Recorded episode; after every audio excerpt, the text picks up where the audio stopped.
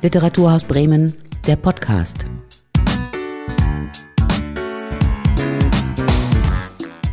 Heute mit Jana Wagner und der preisgekrönten Autorin Nora Bossong. Nora Bossong lebt mittlerweile in Berlin. Für den Literaturhaus-Podcast treffen wir uns aber heute hier in ihrer Heimatstadt Bremen in meinem Wohnzimmer.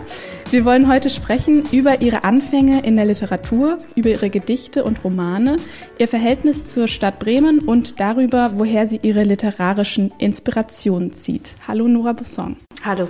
Schön, dass das hier geklappt hat, dass wir uns hier in Bremen treffen. Sind Sie denn noch häufiger in Bremen? Ein, zweimal im Jahr, aber gar nicht mehr so oft.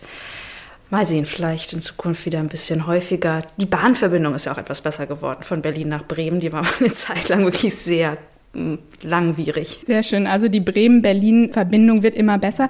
Haben Sie denn einen Lieblingsort hier, wenn Sie nach Bremen zurückkehren? Sind das so die gleichen Orte, die Sie besuchen? Ja, also zum einen äh, natürlich die Wohnung meiner Schulfreundin und von meinen Verwandten. Und das Schöne ist, dass sich in Bremen, zumindest was das angeht, wenig verändert. Es ist immer noch die Manteuffelstraße, in der sich sehr viel so zentriert. Äh, da wohnt eine Freundin von mir und äh, die Mutter meiner Halbschwester wohnt ein paar Häuser weiter. Und diese Altbremer Häuser ich möchte mal sagen, kennt man eins, kennt man alle, sind natürlich alle individuell eingerichtet, aber man findet sich sofort wieder zurück, zurecht. Man, man weiß, wo der Keller ist, man weiß, wo die Küche ist. Sie sind ja alle sehr ähnlich geschnitten. Und das ist dann sofort so eine Art Heimatgefühl, wenn ich da im Wohnzimmer stehe.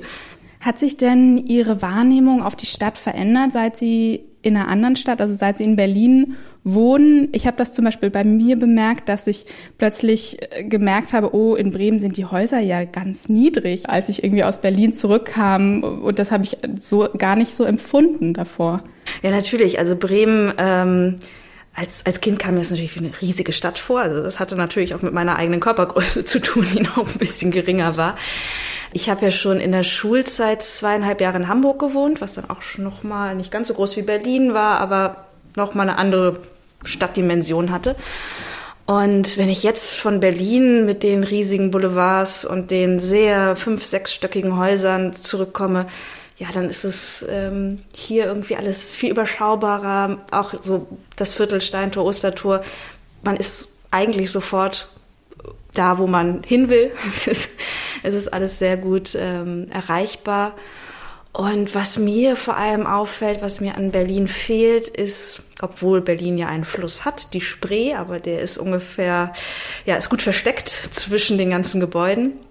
Und die Weser war natürlich immer so ein, ähm, ja, ein Orientierungspunkt in dieser Stadt, aber irgendwie auch in meinem Leben, weil da sich so in meiner, in meiner Jugend viel dort abgespielt hat, sei es, dass es irgendein Konzert im, im Weserstadion gab, für die wir natürlich keine Karten bekommen haben, aber wir saßen dann davor und haben die, den Schall gehört und so ein bisschen die Atmosphäre. Und ähm, ja, man hat sich da oft getroffen, so gerade im Sommer und äh, saß dort wenn wir mit Bremen starten, dann will ich auch gerne mit dem Bremen in Ihrem literarischen Werk beginnen. 2011 äh, haben Sie einen Gedichtband veröffentlicht, Sommer vor den Mauern heißt er. Und da sind in dem Kapitel besetzte Bezirke auch äh, Gedichte über die Hochstraße, den Barkhof, die Gete oder Teneva dabei. Warum besetzte Bezirke? Weil sie für mich natürlich, ähm, ich glaube, wie jeder Kindheitsort besetzt sind, Sinne sind mit sehr viel Erinnerungen besetzt. Sie sind aber sowohl mit Sehnsucht wie auch mit Abstoßung besetzt. Ähm, und ich kann nicht über Bremen unbefangen schreiben. Es ist, auch wenn das natürlich nicht in dem Sinne Kindheitsgedichte sind, dass ich durch, als Kind durch Bremen gehe, sondern es ist eine Annäherung an diese Stadt äh, und an, an auch, auch an ihre Tradition und wo, wodurch sie gezeichnet ist. Aber ähm, trotzdem kann ich mich jedem anderen Ort unbefangener, unbesetzter annähern. Ich würde gern mal ein bisschen was draus vorlesen, dass wir so ein bisschen einen Eindruck bekommen. Vielleicht könnten Sie das auch für mich tun. Das ist ja Ihr Text. Ähm, soll ich einfach irgendwas aussuchen? Ja, suchen Sie gerne was aus. Ich habe mir jetzt die Hochstraße äh, mal rausgesucht, weil ich das total ähm, spannend finde, diese, diese Straße äh, so zu betrachten. Ich glaube, so poetisch habe ich diesen Ort noch nie äh, erlebt. Ähm, ja, gerne. Hochstraße. Mit dem ersten eingefärbten Lächeln Starr, wie alles unter dieser Straße, träumen wir davon, leichte Mädchen zu sein. Zieh lieber mit uns fort. Das ist kein Satz, das ist das Rauschen der Motoren. Böen vorbeifahrender Wagen, unser Haar fliegt auf, das Leben hat keine Flügel, wir träumen noch, wir träumen und träumen was Besseres als den Tod, so weit, so weich, wir haben keine Angst, es gibt uns noch nicht ganz. Ja, sehr schön. Also ich mag dieses Gedicht sehr, sehr, sehr gerne. Haben Sie sich dafür an die Hochstraße begeben oder an diese Orte, über die Sie gedichtet haben?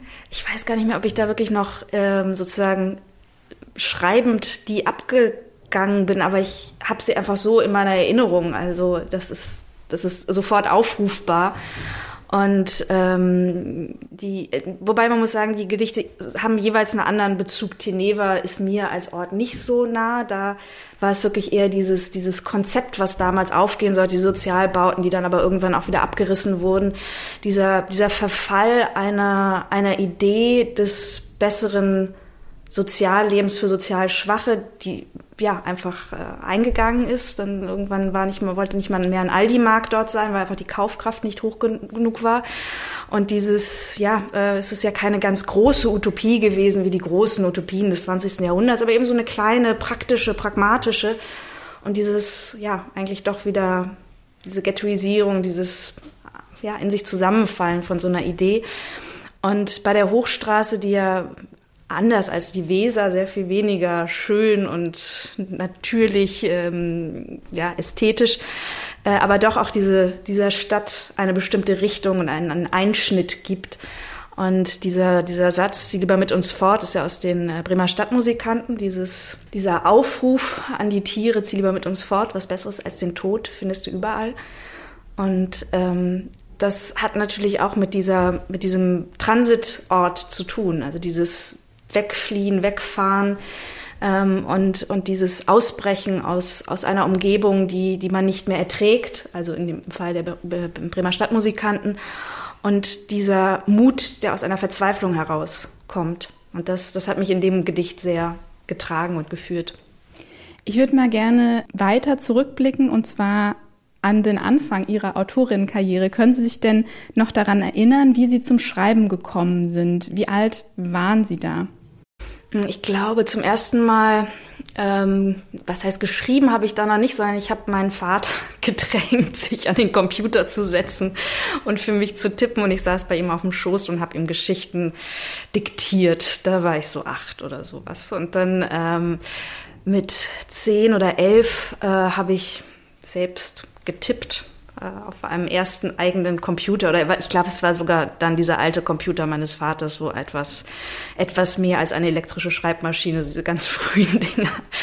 Aber tatsächlich sehr früh schon und äh, eben in der Schulzeit war das auch etwas, was sehr, sehr wichtig war für mich und äh, ich bin jeden Tag habe ich mich zurückgezogen für eine Stunde und habe geschrieben und und dann haben Sie tatsächlich sehr gerne schon am Anfang mit der Maschine geschrieben. Also hatte dann diese Maschine, dieses mechanische irgendwas, dass Sie sich schon sehr früh dann mehr reinfinden konnten in das Autorinnen-Dasein, als es mit der Hand gehen würde? Ja, die äh, Maschine hatte tatsächlich was, äh, was äh, mir eine sehr große Vertrautheit gibt, denn als ich früher, also in, in der ersten Wohnung, Altbremer Haus, in dem ich aufgewachsen bin, die ersten sechs Jahre, war mein Zimmer neben dem Arbeitszimmer meines Vaters. Und durch die Wand hörte ich immer das Getippe. Er hat damals seine Doktorarbeit geschrieben und natürlich noch an so einer elektrischen Schreibmaschine hört man das Tippen noch ein bisschen lauter. Und das hatte für mich so was ganz Beruhigendes, so wie so ein Schlaflied.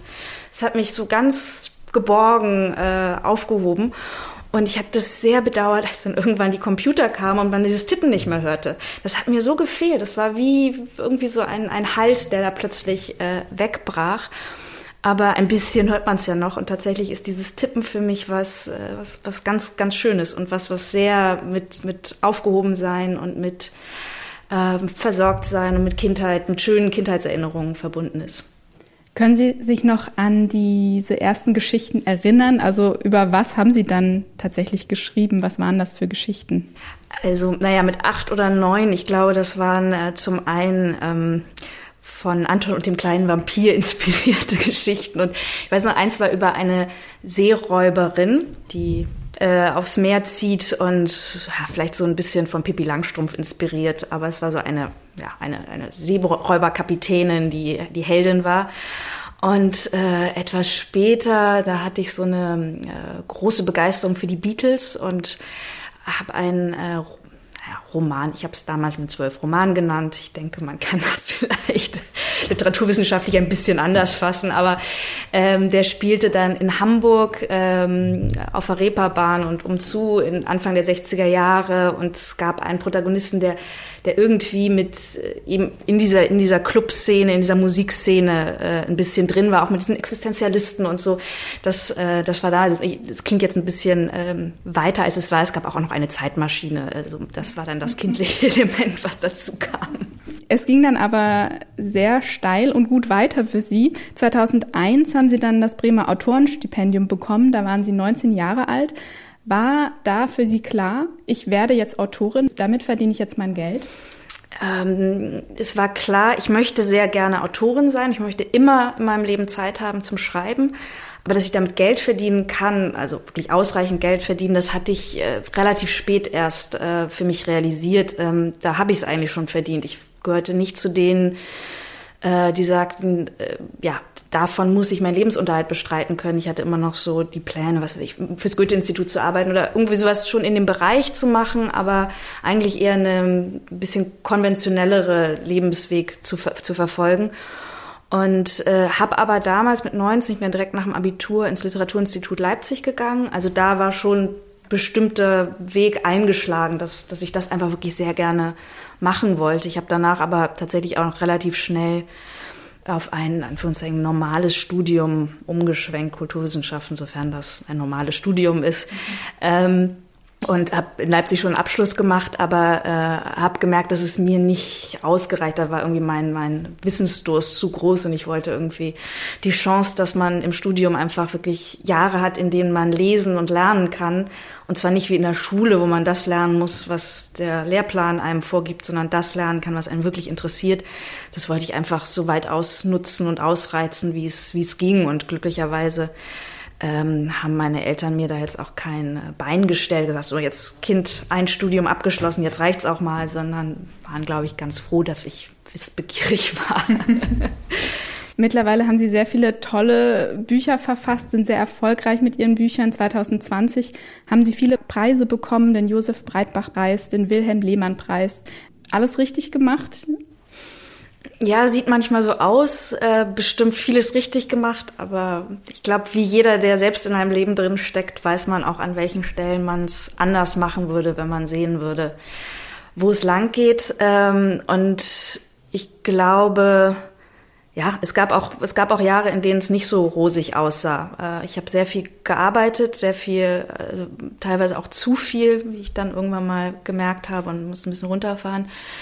Ähm, immer natürlich mit einer Begeisterung, aber ich glaube, die Grenzen der eigenen Belastungsfähigkeit muss man, lernt man mit der Zeit erst kennen und da bin ich manchmal über meine Grenzen gegangen. Ähm, dieses Jahr war es ist ja so absurd, weil das Corona ja für sehr viele auch ökonomisch einfach eine totale Katastrophe und wirklich existenzielle äh, Notlage bedeutet.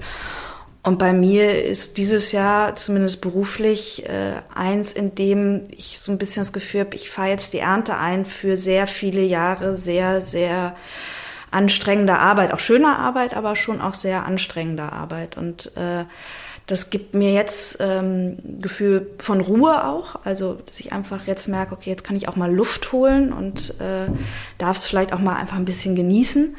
Gleichzeitig, es kommt dann ja auch immer dazu, de, oder glaube ich bei den meisten, äh, gerade Kulturschaffenden, dass wenn man dann so ein sehr erfolgreiches Jahr hatte, dann ähm, sitzt man auch so ein bisschen unter Druck da und denkt, ah, wie, wie kann ich denn das jetzt wieder erreichen und wird nicht der nächste Roman viel, viel schlechter als den, mit dem es so gut lief und dann kommen die, die Selbstzweifel auf. Aber die sind ja auch normal und sie sind auch gut. Also ich glaube, Kulturschaffende, die gar keine Selbstzweifel haben, die, ich weiß gar nicht, wie das geht. Wahrscheinlich wiederholen die sich dann einfach nur.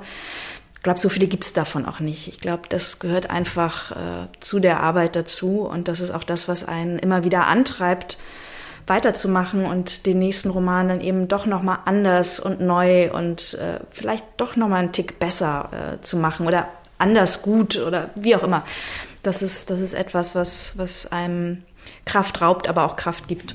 Was würden Sie denn Ihrem jüngeren Ich raten oder überhaupt Menschen, die gerne auch schreiben würden, Schriftstellerinnen werden würden? Ist das genau dieses, nimm diesen Zweifel an und den verspürt einfach jeder und jede? Ich glaube, der Zweifel, den, den anzunehmen, zu akzeptieren, ähm, ist wichtig. Man sollte sich jetzt auch nicht äh, so selbstmitleidig da komplett reinfallen lassen. Also es geht dann auch irgend, also ich kenne auch Freundinnen und Freunde von mir, die so in diesem Selbstzweifel drin stecken, dass sie dann nicht mehr dazu kommen zu schreiben, sitzen dann wirklich vor dem Blatt und der nächste Satz muss so gut sein und der wird aber nie so gut wie ihre, ihr eigener Filter es ihnen vorgibt ähm, und dann ist man in der Sackgasse. Also irgendwann muss man auch den Selbstzweifel bisschen beiseite schieben, einfach sagen, so, ich mache es jetzt einfach. Ich schreibe jetzt einfach und es wird so gut, wie ich es kann. Und entweder reicht das oder es reicht nicht, aber das ist das, wodurch Literatur überhaupt nur entstehen kann, indem wir es machen, indem wir sicherlich sehr viel lesen und sehr viel wiederlesen und wiederschreiben, aber erstmal überhaupt schreiben und, und der Geschichte den Raum geben, die sie verdient hat. Ähm, das ist etwas, ähm, woran, glaube ich, viele, die, die das gerne machen würden, über kurz oder lang äh, stolpern und dann ja vielleicht äh, ein Buch schreiben oder auch nur ein paar Geschichten und aber nicht wirklich ähm, das nächste Buch oder dieses Durchhaltevermögen, dieser lange Atem, diese, diese auch Durststrecken auszuhalten.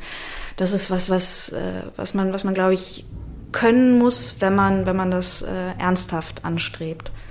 Ihre Bücher, die entwickeln sich ja nicht im stillen Kämmerlein, sondern Sie recherchieren sehr viel tatsächlich für Ihre Bücher. Ich will mal über ein paar sprechen. Zum Beispiel für Ihr Buch Rotlicht haben Sie sehr viel recherchiert im Rotlichtmilieu und sind der Frage nachgegangen, wie unsere Gesellschaft mit Prostitution umgehen soll. Also sie waren in Sexkinos, in Swingerclubs, auf einer Erotikmesse.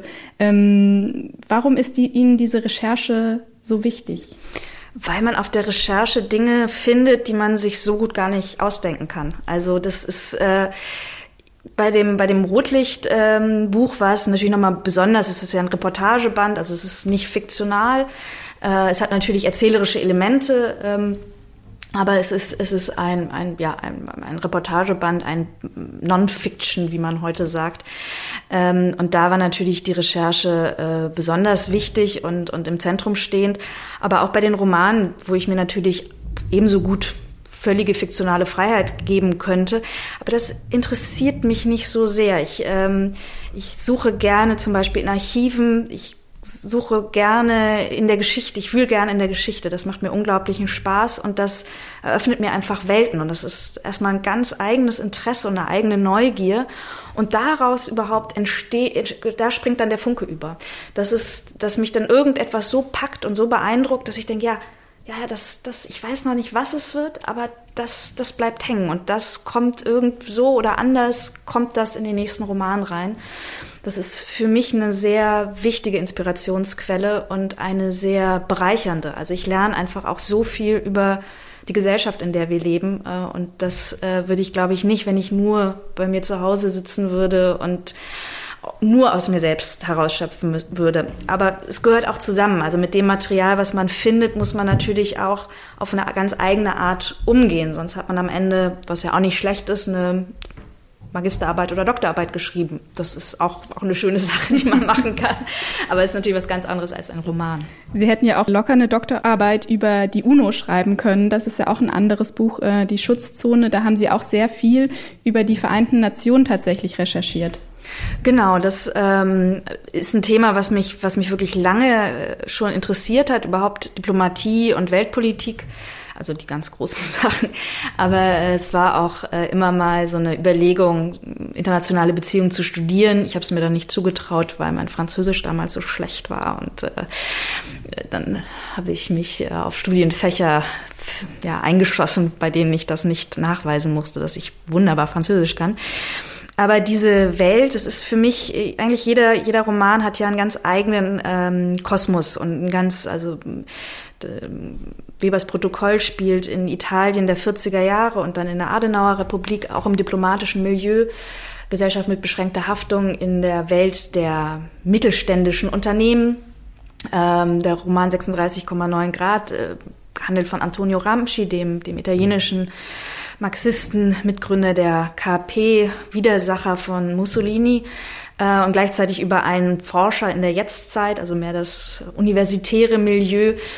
Es sind natürlich sich verbindende Milieus. Bislang äh, sind das überwiegend ähm, ja, gerade die Diplomatenmilieus sind natürlich elitäre Milieus auch, die aber auch für mich immer reizvoll waren, da einfach reinzugucken. Das sind ja erstmal für Außenstehende verschlossene Milieus und sich da dann so nach und nach reinzuschleichen. Und ich glaube, da hat man als Romanautorin das Glück, dass mehr Türen aufgehen, als wenn man jetzt sagen würde, ach, guten Tag, ich schreibe übrigens für den Spiegel eine große Reportage. Eröffnet das Fiktionale dann dann leichter Türen, weil man ja sagt, man will das nicht eins zu eins als Realität widerspiegeln, sondern man sucht sich die Fiktion, um aber trotzdem irgendwie eine Wahrheit zu transportieren. Ganz sicher. Ich glaube, dass ähm, ich in allen, für alle Romane auch immer Glück hatte. Äh, ich meine, Glück findet man ja auch, wenn man lange genug sucht, ähm, dass ich sehr gute Gesprächspartner hatte und äh, Menschen, an denen auch was daran gelegen war, dass eine bestimmte Sicht auf äh, dieses Milieu, auf diese Zeit, auf diese Fragen, die sich daran knüpften, eingenommen wird. Und ähm, mit äh, Webers Protokoll, das habe ich ja so 2007, 2008 äh, geschrieben und recherchiert, äh, habe ich einen, einen ehemaligen Diplomaten getroffen, der mir sehr geholfen hat und der wirklich ein, dem es ein Anliegen war, ähm, dass diese ganze Clique, die sich eine sehr reine weiße Weste angezogen hat äh, nach dem Zweiten Weltkrieg, äh, dass das wirklich mal anders betrachtet wird. Das war noch in der Zeit, als das Amt, also diese große Studie, die unter Fischer veranlasst wurde, noch nicht publiziert war. Also das heißt, es war noch ein Zeitpunkt, in dem noch sozusagen vielleicht ein bisschen fleckig gewordene aber doch weiße Weste des Auswärtigen Amtes ähm, im Schrank hing. Und der hat mich sehr unterstützt und mir auch sehr viel erzählt, sehr viel auch aus seiner Zeit, die natürlich nicht in den 40ern lag, aber auch der Umgang beispielsweise von Außenminister Genscher damals mit dieser Vergangenheit, das schön wegschieben und nicht ernst nehmen. Und ähm, bei, ähm, bei für Schutzzonen, also für den UN-Roman, habe ich ähm, ja viele, viele gerade junge Menschen, also oder in meinem Alter, Mitte, Ende 30, äh, getroffen, die äh, sicherlich mit einem großen Idealismus auch in, in diese Institution gegangen sind und äh, sich nicht komplett davon abgekehrt haben, aber ähm, doch auch ihre ersten Ernüchterungen erlebten und gleichzeitig aber ähm, auch ein Interesse daran hatten, dass es nicht dieses stereotype UN-Bild, wie man es vielleicht in Thriller haben würde oder in so äh, in irgendwelchen Hitchcock-Filmen, die für sich natürlich auch sehr gut sind, aber äh, die, die denen jetzt vielleicht nicht als erstes Anliegen äh, die realistische Betrachtung der, der UN äh, am Herzen liegt. Ich muss mal ganz kurz was zum Hörspiel erzählen. Äh, über mir klopft gerade mein Nachbar. Ich gehe einmal ganz kurz zu meinem Nachbarn. Ja.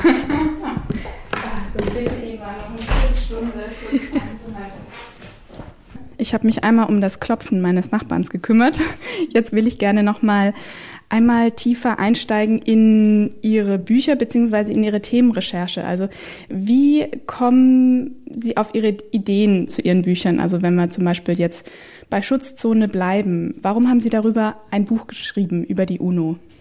Ähm das war eigentlich relativ, vielleicht hatte ich schon lange vor, weil mich die Vereinten Nationen immer fasziniert haben. Und ähm, dass ich dann einen Roman schreibe, war naheliegend, weil das für mich die beste Art ist, mich ein, eines Themas ähm, ja, zu bemächtigen, ist zu viel aber mich, mich einem Thema anzunähern. Äh, und äh, ich habe lange hin und her überlegt, wie ich das angehe, weil die Vereinten Nationen sind natürlich erstmal, es ist ein Riesenverwaltungsapparat und so etwas kann natürlich auch leicht knochentrocken werden. Und jeder fragt sich ja, warum denn nicht ein Sachbuch mit schönen Grafiken und dann blickt man durch.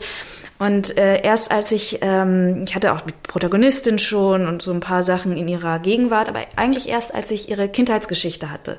Da wurde für mich diese ganze Geschichte lebendig und da hatte es auch ein dezidiert literarischen Zugang. Also das Erzählen ist ja etwas ganz äh, Zentrales in diesem Roman. Es geht, sie ist ähm, zuständig äh, unter anderem in Burundi für die Wahrheitskommission, also das Erzählen von subjektiven Wahrheiten, von, von einfach Wahrheiten im Plural, die gehört werden müssen, die gehört werden sollen, dass überhaupt der Akt des Aussprechens einer Wahrheit und des Anhörens einer Wahrheit, das ist ja etwas, was überhaupt, äh, was, was überhaupt jeglichem Vergeben was dann möglich ist oder auch nicht, aber was dem vorausgeht und jeglicher Bearbeitung von, von Traumata. Und äh, das ist natürlich etwas dezidiert auch Literarisches. Wir, wir erzählen, um etwas im besten Fall zu heilen, um einen, über einen Verlust hinwegzukommen. Ich glaube, das ist etwas, was zumindest für meine Bücher immer wichtig, weil man merkt es, ich weiß nicht, ob man es ob man's als Leserin oder Leser merkt, aber es ist immer ein Ring um einen Verlust und den Versuch, diesen Verlust aufzufangen, mittels äh, Sprache beziehungsweise mittels eines künstlerischen Zugangs. Und dadurch ähm, über diese manchmal auch einfach gemeine Realität hinauszuwachsen, ihr, ihr zu sagen, ja, es ist, es ist, es ist so, wie es ist, aber ich akzeptiere es nicht. Und ich setze das dagegen. Und dadurch wurde, es, wurde das dann wirklich auch ein, ein literarischer Text und, und eben ein, ein Roman und kein Sachbuch oder Reportagenband oder was auch immer. Man, man hat ja auch eine literarische Reportage darüber schreiben können. Und äh, diese, diese Fragen, ähm, die Verantwortung des Einzelnen äh, gegenüber der Übermacht einer Bürokratie und der Strukturen, auch die Frage, ja, was macht diese, diese Frau, Mira Weidner, ähm, eine ja, Deutsche, hellhäutig, äh, reist nach Ostafrika, um dort irgendwas voranzutreiben. Also auch die, diese Fragen mit, hängt natürlich sehr viel mit, mit Vergangenheit mit drin. Postkoloniale Fragen hängen mit drin, aber auch, auch Fragen des, des Hier und Jetzt. Wie, was ist überhaupt Hil Hil Hilfe? Was ist Herrschaft? Wie verhalten wir uns zu etwas? Und was ist auch unsere Ohnmacht? Wo unsere Hilfe versagt oder unser Versuch, eine Welt zu, zu bessern oder eine Stütze zu sein. Es geht ja auch ähm, um eine Liebesgeschichte. Also Sie haben die Protagonistin Mira, um die es da geht, auch schon erwähnt. Sie verliebt sich in Milan, der ist acht Jahre älter als sie und verheiratet. Und er arbeitet eben auch bei der UNO. Ähm, was sagt diese Liebesgeschichte zwischen den beiden, vielleicht auch sogar über das Konstrukt UNO, über ihren Arbeitgeber aus? Es sagt zumindest, also erstmal sagt es was über diese beiden Personen auf, aber sie sind natürlich auf ihre Art auch sehr stellvertretend für dieses Milieu. Mm, dieses äh, Mira Weidner ist eigentlich eher relativ haltlos. Sie hat, sie ist immer in Transiträumen, sie ist immer in Transitbeziehungen. Da ist sie mal drei, vier Jahre in dem einen Land, dann drei, vier Jahre in dem anderen. Äh, ihre Wohnung, da hat sie eigentlich immer nur die Möbel von den Vormietern übernommen. Sie kommt nirgendwo wirklich an und ist nirgendwo wirklich zu Hause. Und so ist natürlich auch die Beziehung zu Milan. Eine von vornherein aussichtslose Liebesbeziehung, eine, sie ist eine Transitperson in seinem Leben und gleichzeitig ist er aber auch der Ort, wo sie sich zu Hause fühlt, denn die beiden haben ja eine gemeinsame Kindheit. Sie hat äh, in ihrer Kindheit äh, einige Zeit bei Milans Eltern gelebt und er war sozusagen der große Bruder.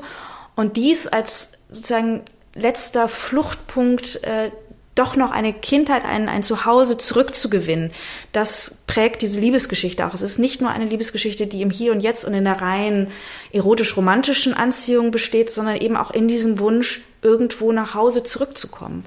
Und äh, Milan dagegen hat äh, einen, einen anderen klassischen Weg eingeschlagen, Familie gegründet, geheiratet. Der ist nun dieser Lebensweg ist nicht nur im UNO-Milieu äh, verbreitet, äh, aber äh, dort natürlich durch die, ja, durch, durch die stetige Versetzung, auch teilweise in schwierige Regionen, ähm, rückt man natürlich nochmal anders zusammen. Und äh, diese beiden, diese beiden Entwürfe stehen ein bisschen gegeneinander, aber ähm, ergänzen sich auch und, und bilden so zwei, zwei Möglichkeiten ab, mit diesem stetig, mit diesem stetigen Unstetigsein zurechtzukommen.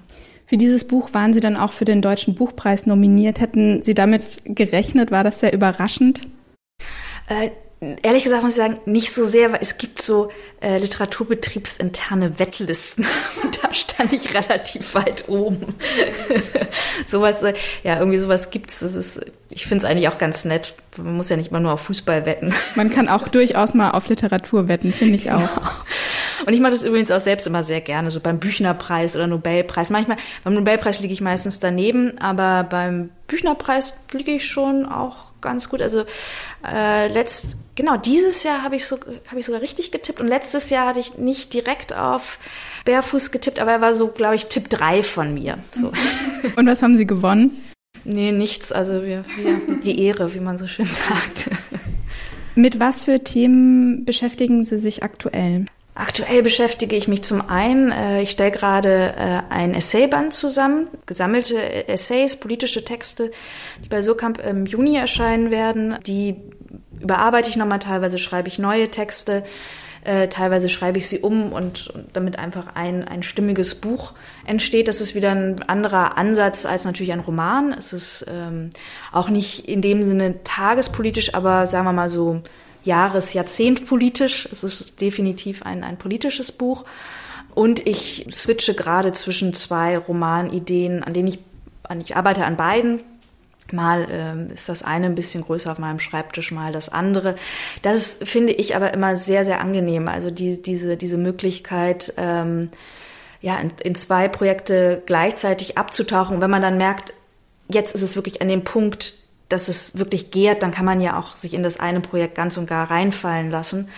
Äh, aber tatsächlich noch ähm, parallel äh, in beiden äh, Themen zu suchen und auch eine Stimme zu finden, die, die wirklich ästhetische Herangehensweise noch rauszufinden, das, das, das macht mir, manchmal frustriert es auch, das muss ich zugeben, aber dann macht es auch wieder sehr, sehr viel Spaß, wenn man, wenn man sich einfach immer noch wieder neu erfinden kann und diesen Ton für dieses Thema zu finden, das, das ist vor allem in dem Moment, in dem man ihn dann gefunden hat oder für sich selbst meint, gefunden zu haben, das ist ein sehr schöner Moment. Da freuen wir uns drauf, wenn äh, diese Essays zu lesen sind und auch auf Ihren neuen Roman freuen wir uns natürlich. Das war der Literaturhaus-Podcast mit der Autorin Nora Bossong. mein Name ist Jana Wagner. Vielen Dank, dass Sie dabei waren. Sehr gern.